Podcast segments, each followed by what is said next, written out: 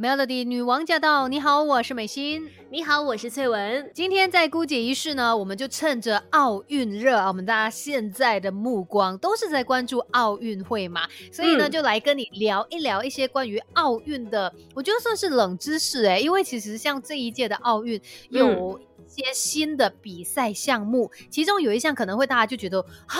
原来这个。这个运动也是可以这样子在奥运上面来比的，就是滑板运动。而且呢，还记得当时候滑板就是选出那个冠军的时候呢，十三岁的这位朋友西史花拿下这个金牌的时候呢，美心是非常惊讶的 啊，十三岁，你知道吗？他去学校他会很威风哎，然后他去学校，老师校长都会很敬重他，是奥运金牌哎，哇，一定很多人抢着要跟他做。朋友，对，这反正有很多的惊讶。对于这一点，除了年龄上，还有今天要来聊的就是这个滑板项目是怎么样被选进奥运的这个赛事当中的。嗯，而且这个滑板运动哦，其实我觉得可能一开始一些人对于它的评价会比较的负面一点哦，是不是有一些戏剧？制造了这样子一个滑板的形象哦，好像都是吊儿郎当，没有再去学校念书的学生都会在玩滑板。误解啦，误解啦，人家还是拿奥运金牌的好不好？而且是有很多高技巧的技术在里面的。嗯，但是呢，其实滑板它一直是街头文化的一个非常重要的部分。呃，刚才我们就说嘛，大家都没有想到它可以被列入这一次的奥运项目，甚至曾经第一本滑板的杂志创办人还说，滑板是一项没有历史的运动。那为什么它会被奥运看中，会被它吸引呢？真的还蛮神奇的，因为可能它比较街头的一种感觉嘛，是街头文化啊。对对对，而且呢，就是从这一次呢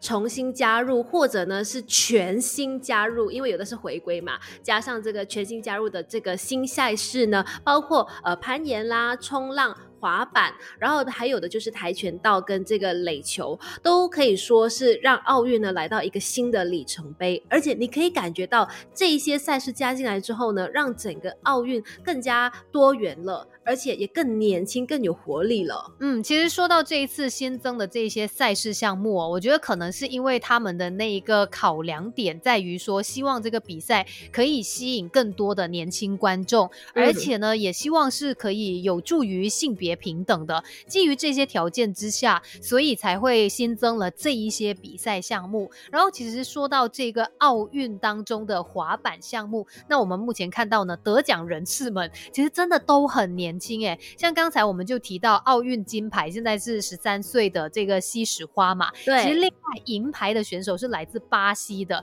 他也才十四岁。那铜牌呢，就是另外一位十六岁的日本选手，真的大家都好年轻。嗯，是，而且你看哦，所有的这个在奥运赛之前，像是世界前十名的公园滑板运动员呢，只有三位超过二十。本来一开始觉得说，哦，真的好年轻，可是后来想想也对啦，真的是 就是年轻人在玩这个。运动年纪比较大一点的话，可能比较少在玩这个滑板了吧？嗯，所以这一个运动真的非常的年轻化啦。那我们等一下呢，再继续跟你聊更多关于奥运会上的这一项滑板运动。Melody，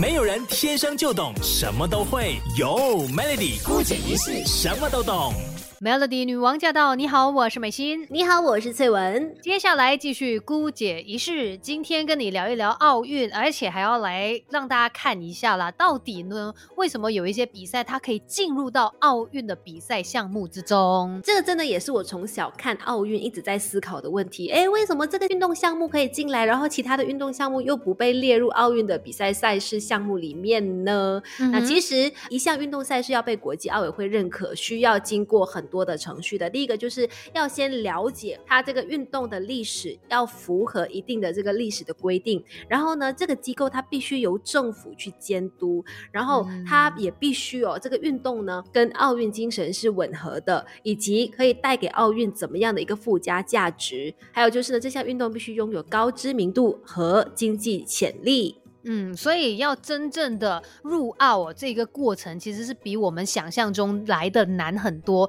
所以为什么这一次会有滑板呢？可能就是像刚才有提到，奥委会他们希望这一次的这个奥运会可以吸引到更多的年轻人，而且也希望有助于性别平等这样子的一个条件哦。然后其实说到这个滑板运动，在一开始很多人可能对它有一些比较负面的认知，甚至呢，在九零年代的时候哦，很多的呃这些地方，可能一些公园什么，他们甚至会就是摆明说不能够玩滑板哦，因为觉得太危险了。但是呢，后来就是因为呃，可能美国那边一系列的节目就看到说，哎，滑板它其实那些特技真的很不容易做到，很难，然后也慢慢的让大众接受到这一项运动，所以也到今天我们终于看到，哎，滑板也加入到这个奥运的赛事当中。对，说起来它有很多亮点，而且这一次呢，它第一次登上奥运，让更多人来好好认识它。要不然你真的会觉得说，哦，滑板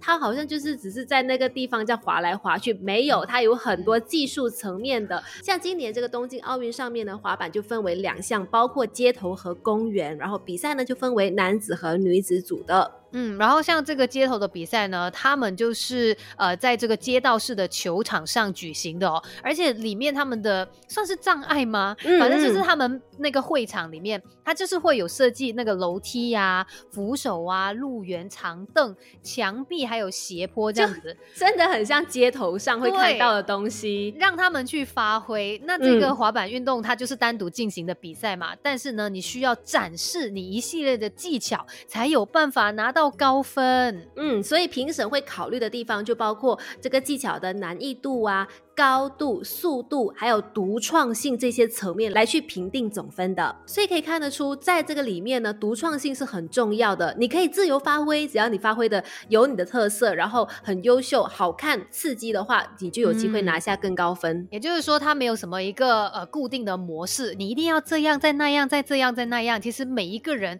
都可以去发明你要怎么样玩，是最后可以做到人板合一，哇，那真的是太强太帅了，不是一般人可以。做得到哎！你要征服它，真的必须要经过很多很多的练习，真的很不简单的。嗯，而且其实呢，呃，在年轻的族群当中，滑板真的越来越受欢迎了。嗯，尤其可能在国外啦，看到像是他们说，在两千年初的时候，其实美国那边的年轻人呢，他们玩滑板的人数就已经超过玩棒球的人了。所以你看，美国受欢迎啊，对啊，因为感觉上棒球是美国人一定会。玩的一项运动，现在哎，年轻人玩滑板的人数已经超过棒球，而且呢，他们还成立了一个棒球日，就在六月的二十一号，好好的来大肆庆祝一番。嗯，不过说到滑板运动，因为它确实算是蛮容易受伤的，所以或许也是这个原因，很多家长就比较会反对说啊，你不要玩这个啦，太危险了。嗯，不过滑板仍然是青少年最爱的三大运动之一哦，因为它就是可以表达自我的风格。嘛，而且呢，也有那种冒险的感觉，嗯再加上滑板可以让那个玩家以非常优雅或者是很高技巧的那个姿态来诠释动作，所以真的是还蛮有趣的一个运动。对，它没有既定的一个规则，有很多好玩的地方，也让滑板呢成为越来越多人喜欢的一个运动赛事。接下来呢，就希望坐在奥运的比赛当中看到滑板大放光芒之外呢，接下来也会陆陆续续看到更多的滑。板好手出现了，今天在姑姐一世就跟你聊到这边吧，守着 Melody。